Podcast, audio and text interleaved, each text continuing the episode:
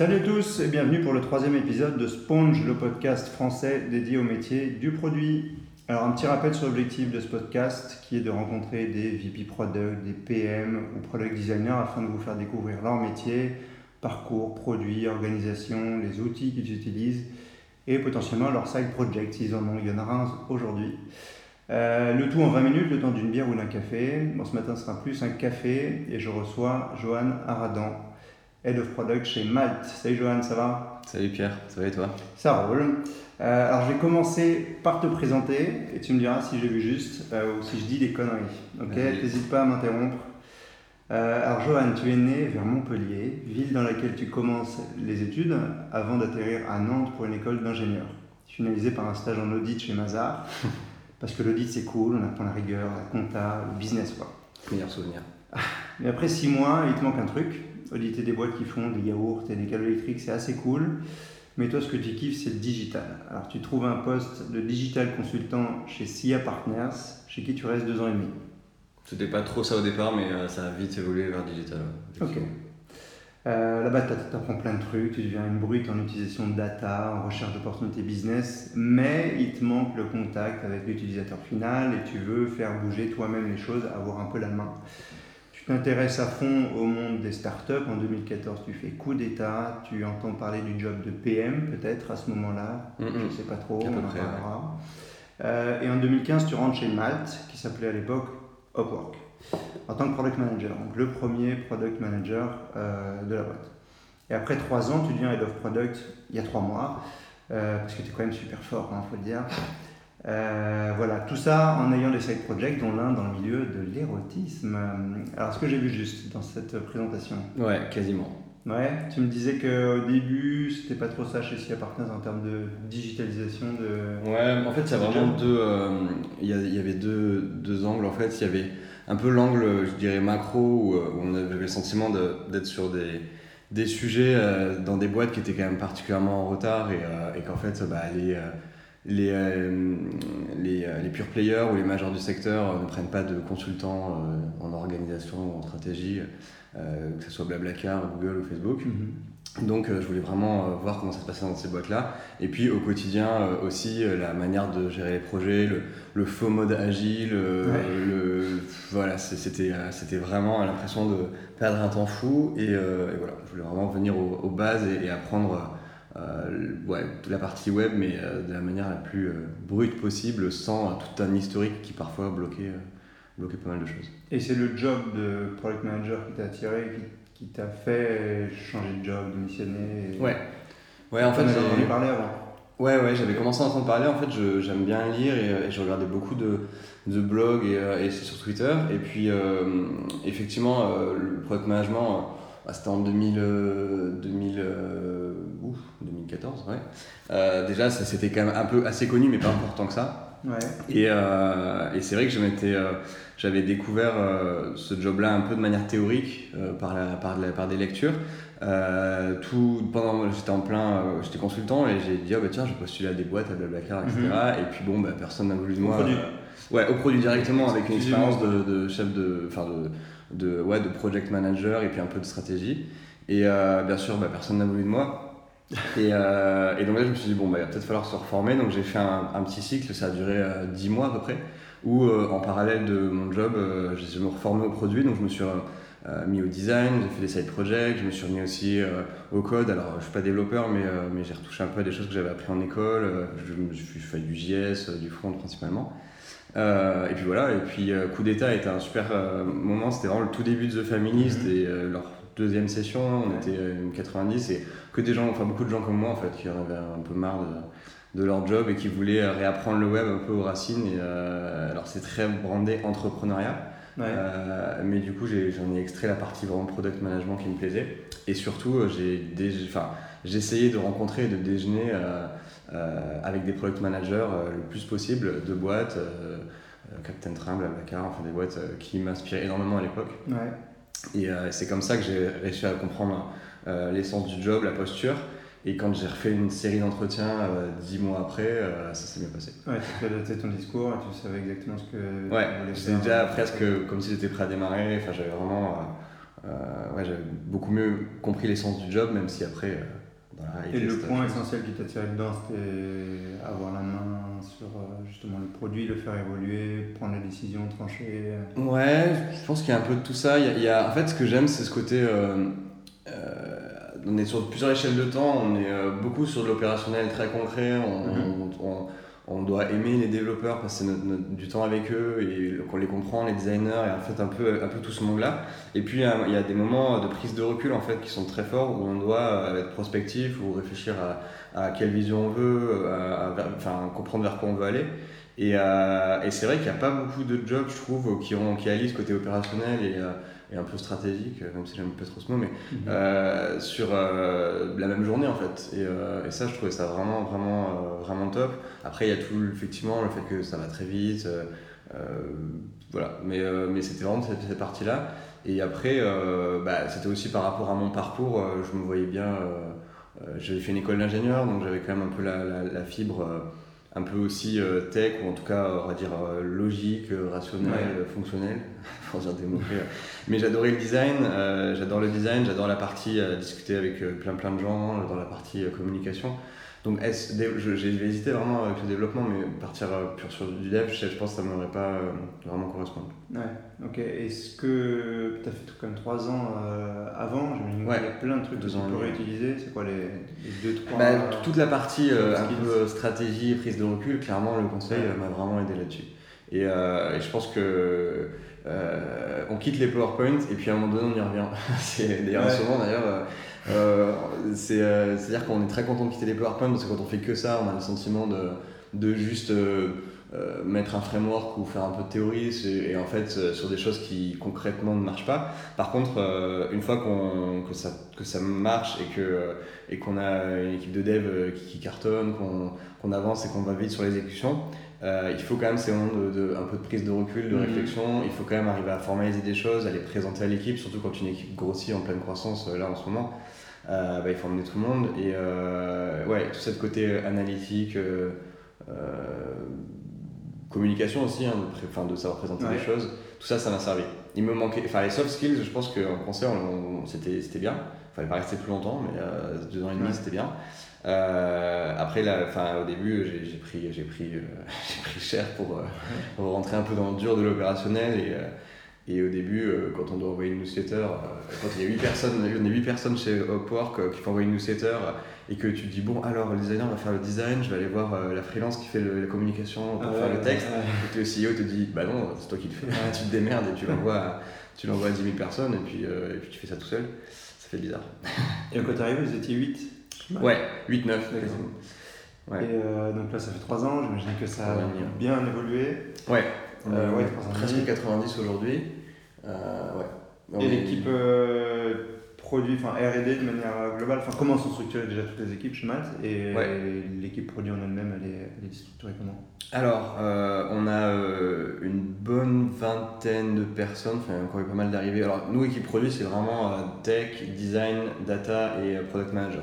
Juste, j'ai oublié de te demander de présenter Malte.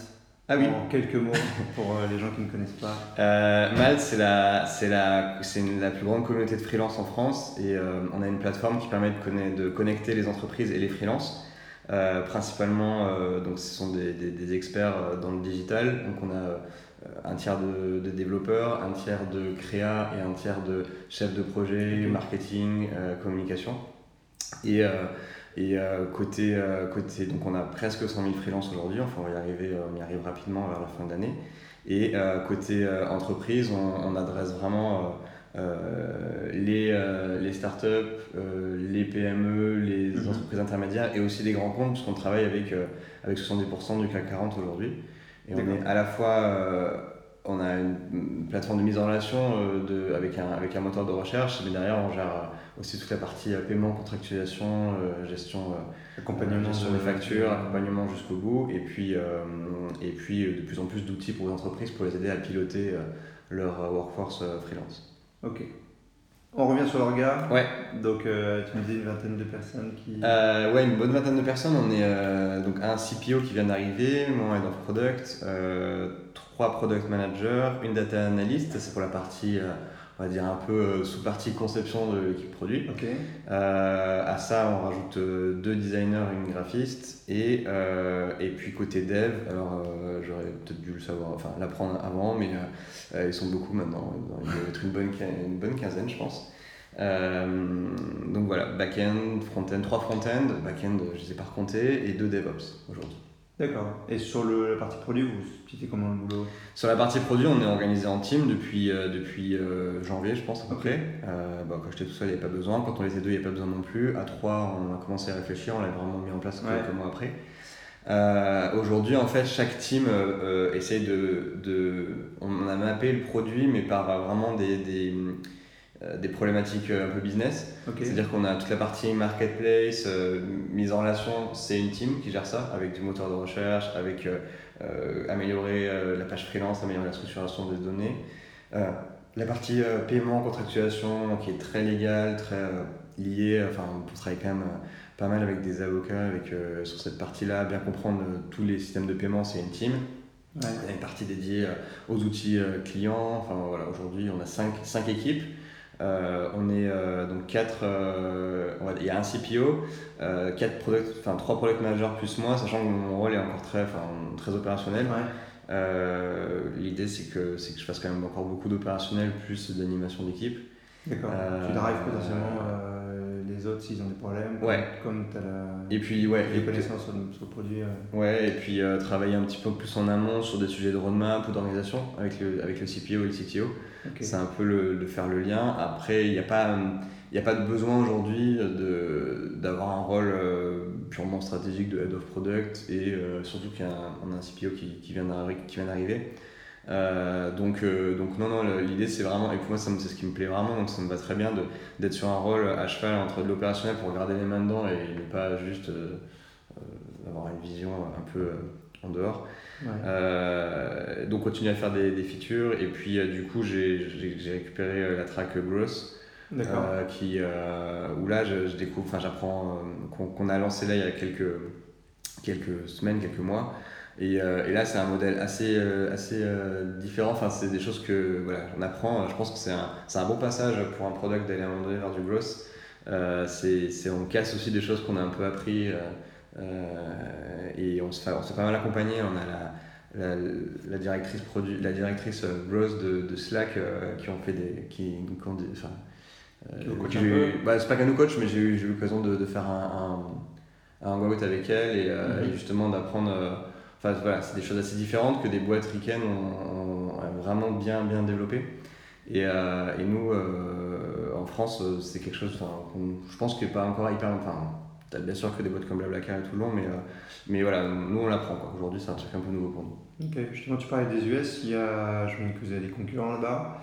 C'est quoi les produits que vous suivez, enfin, ou toi tu suis pour, euh, pour t'inspirer ou, euh, Ouais, côté, produit, quoi, côté concurrent, en fait, c'était quand même des positionnements assez différents. On a Upwork qui est un, le gros, la grosse plateforme de freelancing. Après, aux US, aux US ouais, clairement.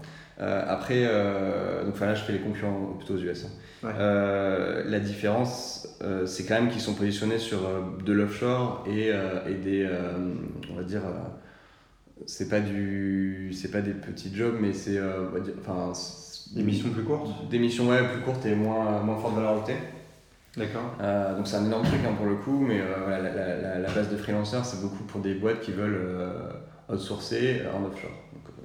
Euh, ce qui n'est pas du tout notre positionnement, puisque nous, c'est des freelances euh, euh, très qualifiés qui ont bossé, qui ont des, très belles expériences et qui viennent travailler dans tes locaux avec toi et avec qui tu vas, tu vas ajouter à ton équipe et intégrer à ton équipe. Ça, c'est une perception très européenne ou pas du tout? C'est juste la position, tu penses, du. C'est une bonne question. je pense que en fait, c'est plutôt que Upwork a démarré il y a très longtemps, enfin très longtemps, mais par rapport à nous, nous on a, on a, on a 5 ans et eux ils ont démarré euh, de mémoire. Alors avant c'était Elance et Odesk qui ont fusionné, mais de mémoire ça fait quand même plus de 10 ans. Et à l'époque, je pense que c'est aussi une, une évolution de la, de la perception du, du, digital euh, dans les entreprises. Euh, au début, quand c'est arrivé, les, enfin bon, je peux en parler des heures donc je vais m'arrêter, mais mmh. les grosses boîtes avaient vraiment cette, ce, ce, côté, c'est pas core business donc on outsource et, et on file ça à des agences et des SS2I et en fait c'est la boîte noire. On fait des projets cycle en V, puis quand ça revient, bah, en fait, on, doit, on est lié à la boîte pour faire de la maintenance, pour faire des évolutions. Aujourd'hui, bon, bah, c'est bon, transformation digitale et tout ça est passé par là. Toutes les boîtes, les, grosses, les grosses boîtes, même si qu'elles soient dans, dans la distribution, qu'elles soient dans dans le transport, enfin, elles, comprennent que la partie euh, web et, et euh, digitale euh, au sens large est devenue hyper importante et core business. Et donc, ils réintègrent ça en fait en interne. Et en réintégrant ça, bah, le recrutement est très très compliqué puisque les gens très bons, ils vont euh, créer leur boîte, ils se mettent en freelance ou ils vont dans des startups qui cartonnent. Et donc, pour intégrer, intégrer, intégrer les talents, bah, il faut faire des mix et le freelance c'est un bon enfin quand même une très bonne approche donc c'est plutôt je pense un marché qui a qui a évolué et, et nous on arrive après donc on a cet ADN là en fait de dire qu'on veut les enfin qu'on bosse avec euh, avec les freelances qui intègrent des équipes euh, pour aller faire des projets très très stratégiques dans des boîtes. Ok. D'autres produits qui sur lesquels Ouais, alors ça c'est plutôt des, concurrents, on s'inspire, on regarde un peu forcément, mais non, nous vraiment, euh, ce qui nous inspire énormément, c'est, euh, alors spoiler euh, comme beaucoup de gens, c'est Airbnb, mais LinkedIn en fait, je pense qu'on on, on, se voit un peu comme un mix de Airbnb et LinkedIn, Airbnb pour la partie vraiment mise en relation et puis accompagnement euh, du paiement, enfin des choses qui, qui, ont fait qui ont créé de la confiance euh, sur un secteur où euh, entre particuliers il n'y en avait pas forcément. Enfin, forcément, enfin, tout le monde connaît l'histoire d'Airbnb, mais ça a été le, la grande force. nous, on n'est pas que du, enfin c'est pas, on peut pas juste dire on est le Airbnb du, du freelancing parce que c'est assez différent. Derrière, on, mhm. on a quand même des outils pour les entreprises et en plus. on est sur le milieu professionnel et c'est vrai que LinkedIn est, est un bon Enfin, il y a cette notion un peu de CV en ligne, etc. Donc on a, on a, on a une bonne. Euh, c'est un bon mix des deux, c'est deux boîtes qui nous inspirent vraiment beaucoup. Et sur les process aussi en interne, et d'ailleurs, euh, notre nouvelle Head of Sales euh, était Head of Sales de LinkedIn France, donc pour dire quoi, non seulement on s'en inspire, mais on va aussi chercher des talents. moi, il y a un truc qui m'impressionne pas mal chez Malte, c'est le. J'ai l'impression que le produit est au centre de la boîte. Ouais. Euh, vos cofondateurs sont, enfin, ils sont hyper fiers du produit, ils en parlent sur Twitter, dès qu'il y a une nouvelle feature, ils en parlent. Euh, c'est assez cool. Comment tu penses qu'on peut faire en sorte que le produit soit au centre de la boîte? Est-ce que toi, tu as un impact forcément, mais comment quelqu'un qui est dans une boîte, qui est au produit et qui a le sentiment que le produit n'est pas au centre de, de, de sa boîte, Qu'est-ce qu'il pourrait faire pour toi pour, euh, pour, inverser un peu cette tendance? Ouais, ah, ça c'est euh, un de mes sujets préférés, donc il faudra m'arrêter aussi. Euh, J'ai fait une conférence dessus il n'y a pas longtemps en plus. Donc euh, la culture produit, déjà en fait, donc, le product manager il, il, est chargé de diffuser la culture produit en interne, de l'amener, mais il ne peut pas être à l'origine de la culture produit. À l'origine c'est quelque chose de stratégique, c'est mm-hmm. poussé par les fondeurs. Si les fondeurs n'ont pas ça, euh, tu peux embaucher des product managers et puis à un moment donné, ils vont se prendre pris en étau dans euh, la pression des sales. Dans, euh, alors, je, connais plutôt le B2B, donc c'est vrai que mes exemples vont être très proches du B2B. voilà, donc le product manager, en fait, c'est le bras armé de la culture produit dans la boîte, mais il ne peut pas faire ça tout seul. et donc, la culture produit, en fait, bah, pour moi, c'est juste c'est quelque chose de enfin, vital, c'est-à-dire que c'est la différence entre, alors en B2B encore une fois, entre une agence, une société de service et une startup. C'est-à-dire mhm. qu'une startup, euh, par définition, c'est une boîte qui scale, donc euh, dont les, euh, les, les, les, revenus sont à croissance exponentielle quand les coûts sont à croissance linéaire. Si tu fais 1000 recherches par mois sur Airbnb, si tu en fais un million, ça coûte pas, ça coûte pas 1000 fois plus à Airbnb mhm. si tu fais un million de recherches, par contre, ça leur rapporte 1000 fois plus. Mais euh, donc voilà, donc c'est, il faut avoir euh, cette vision de scaler et en fait la seule manière de scaler c'est le produit. Parce que si, tu si ton produit n'a pas euh, de rôle fort dans la boîte, si tu dois doubler ton chiffre d'affaires, tu vas doubler ton nombre de commerciaux au sens mhm. large, équipe support, enfin de personnes qui vont aller accompagner des clients. Et donc, bah, en fait, à terme, à terme c'est, pour autant c'est une très belle boîte, hein, mais, mais tu deviens une agence euh, peut-être une agence innovante, peut-être une agence bien organisée avec des super process qui fait que tu cartonnes, mais une agence quand même. Donc le produit, en fait, c'est euh, c'est un peu ingrat, je pense, parce que pendant des années, tu bosses et, euh, et pour autant, c'est clairement. c'est ingrat, c'est pas ingrat, mais pendant des années, tu bosses et pour autant, c'est quand même les sales qui vont driver l'essentiel de ton business. Et en mhm. fait, la, la patte du produit, on la voit un peu après. On la voit.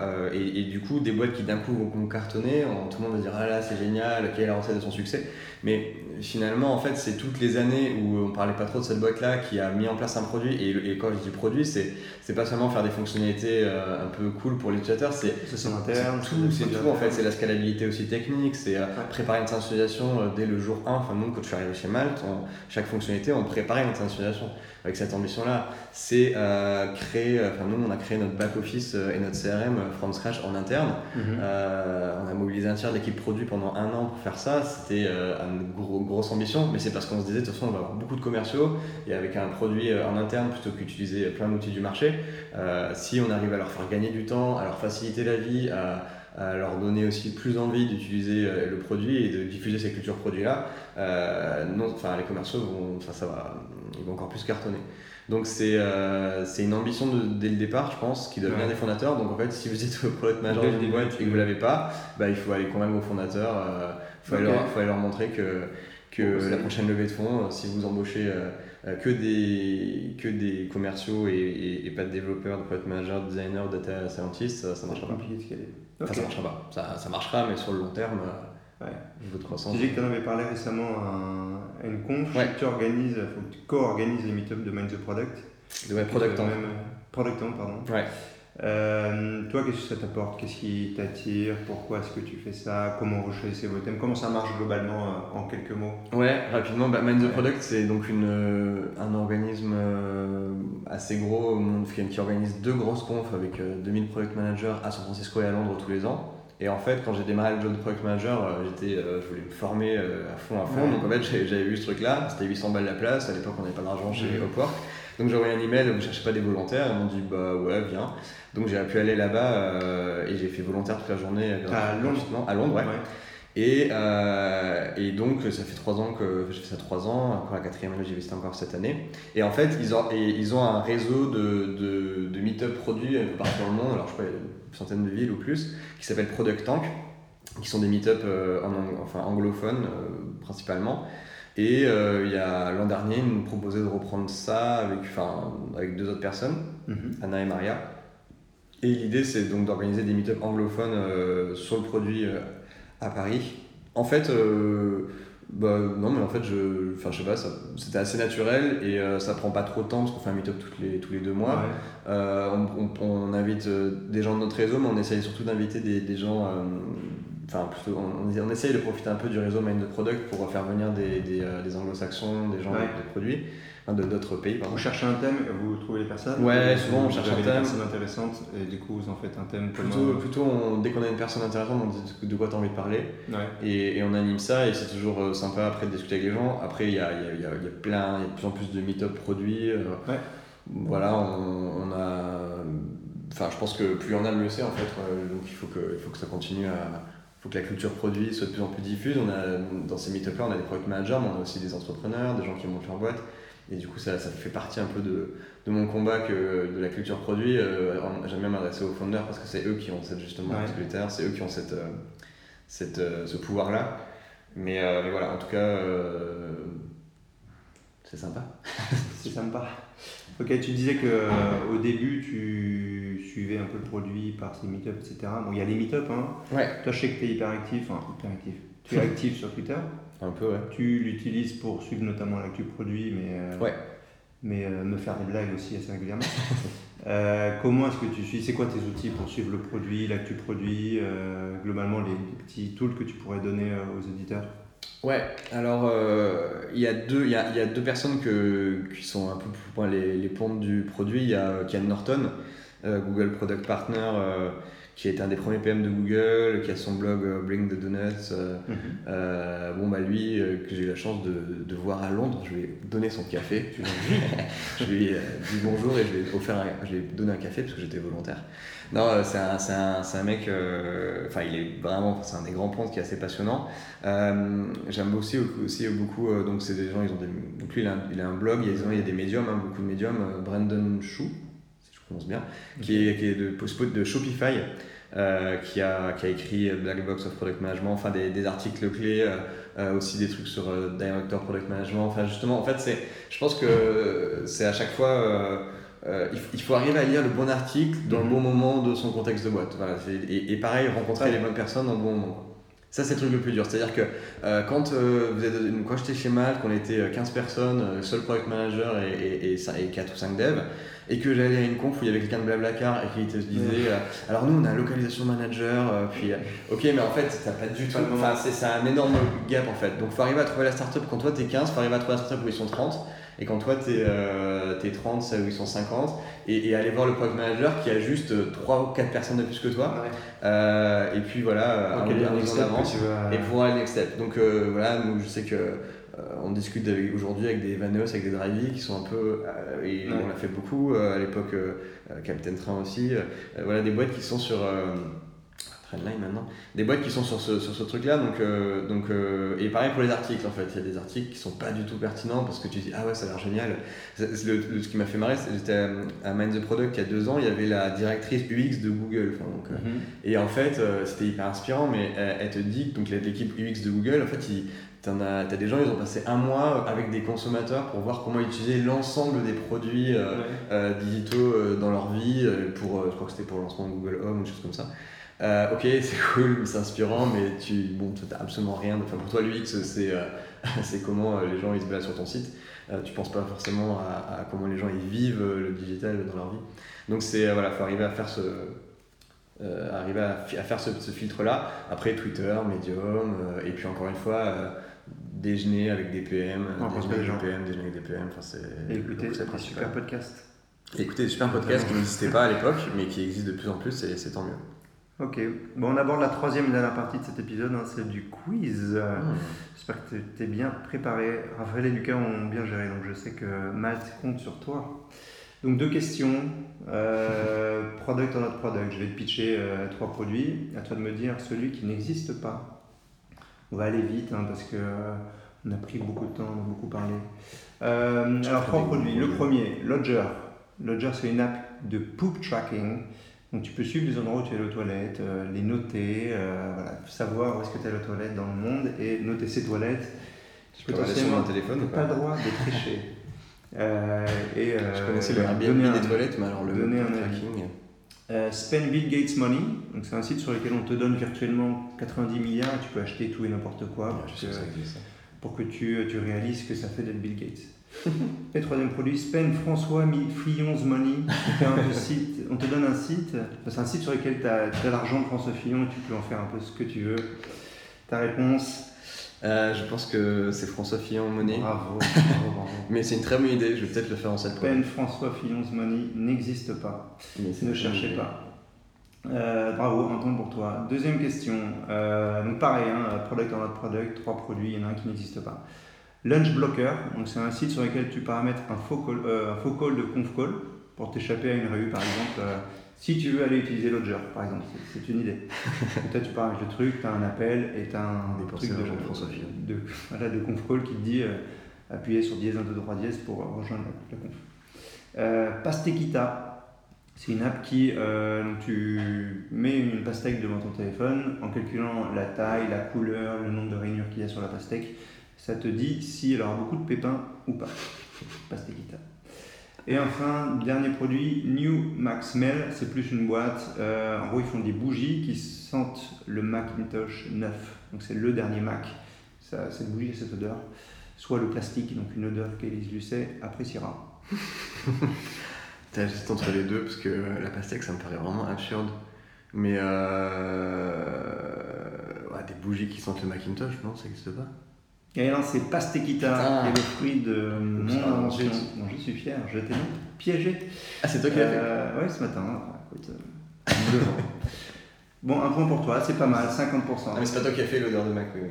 Non, l'odeur de Mac existe vraiment. Tu peux, tu peux l'acheter ou l'offrir à un collègue. Je ne pense pas.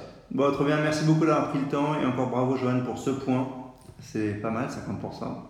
Euh, est-ce que nos, nos auditeurs peuvent te contacter s'ils ont des, des questions Où est-ce qu'ils peuvent aller? Bah, Twitter, hein, Johan Aradan, euh, on trouve assez facilement. Et, euh, et euh, au Soirée Product Tank. Ouais. Et euh, au Macumba. Après, je sais pas. je... en- chez Malte. Ils te trouveront facilement Oui, sur Twitter, facile. LinkedIn, Ouais, ouais, ils t'ajoutent, ils te posent leurs questions. Super. Et ben merci beaucoup. Ben, merci Pierre.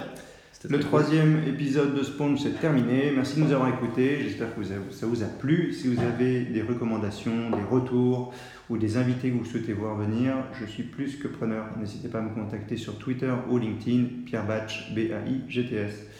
Personnellement, j'ai vraiment l'intention de féminiser ce podcast euh, dans les prochains épisodes pour montrer que ce produit, enfin que ces métiers pardon, ne sont pas réservés aux hommes, bien au contraire. Euh, les femmes sont très performantes. J'espère que ça va commencer dès le prochain épisode. Merci beaucoup et à très vite.